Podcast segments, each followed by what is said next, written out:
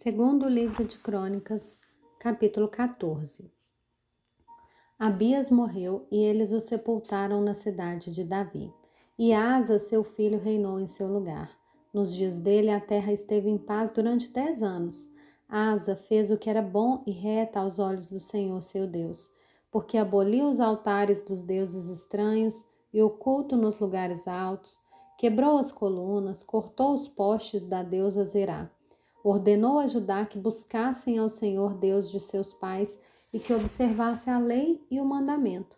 Também aboliu de todas as cidades de Judá o culto nos lugares altos e os altares de incenso, e houve paz no seu reinado. Asa construiu cidades fortificadas em Judá, pois havia paz na terra e não houve guerra contra ele naqueles anos, porque o Senhor lhe tinha dado repouso. Ele disse a Judá: Vamos construir essas cidades, cercá-las de muralhas e torres, portões e ferrolhos, enquanto a terra ainda está em paz diante de nós, pois temos buscado o Senhor nosso Deus.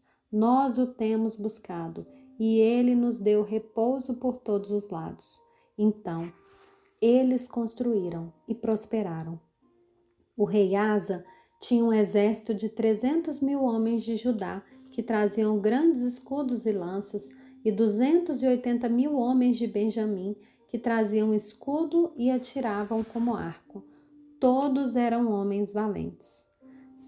Zerá, o etíope, saiu contra eles com um exército de um milhão de homens e trezentos carros de guerra e chegou até Maressa.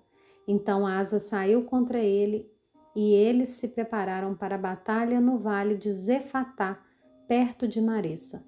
Asa clamou o Senhor seu Deus e disse: Senhor, além de ti não há quem possa socorrer numa batalha entre o poderoso e o fraco.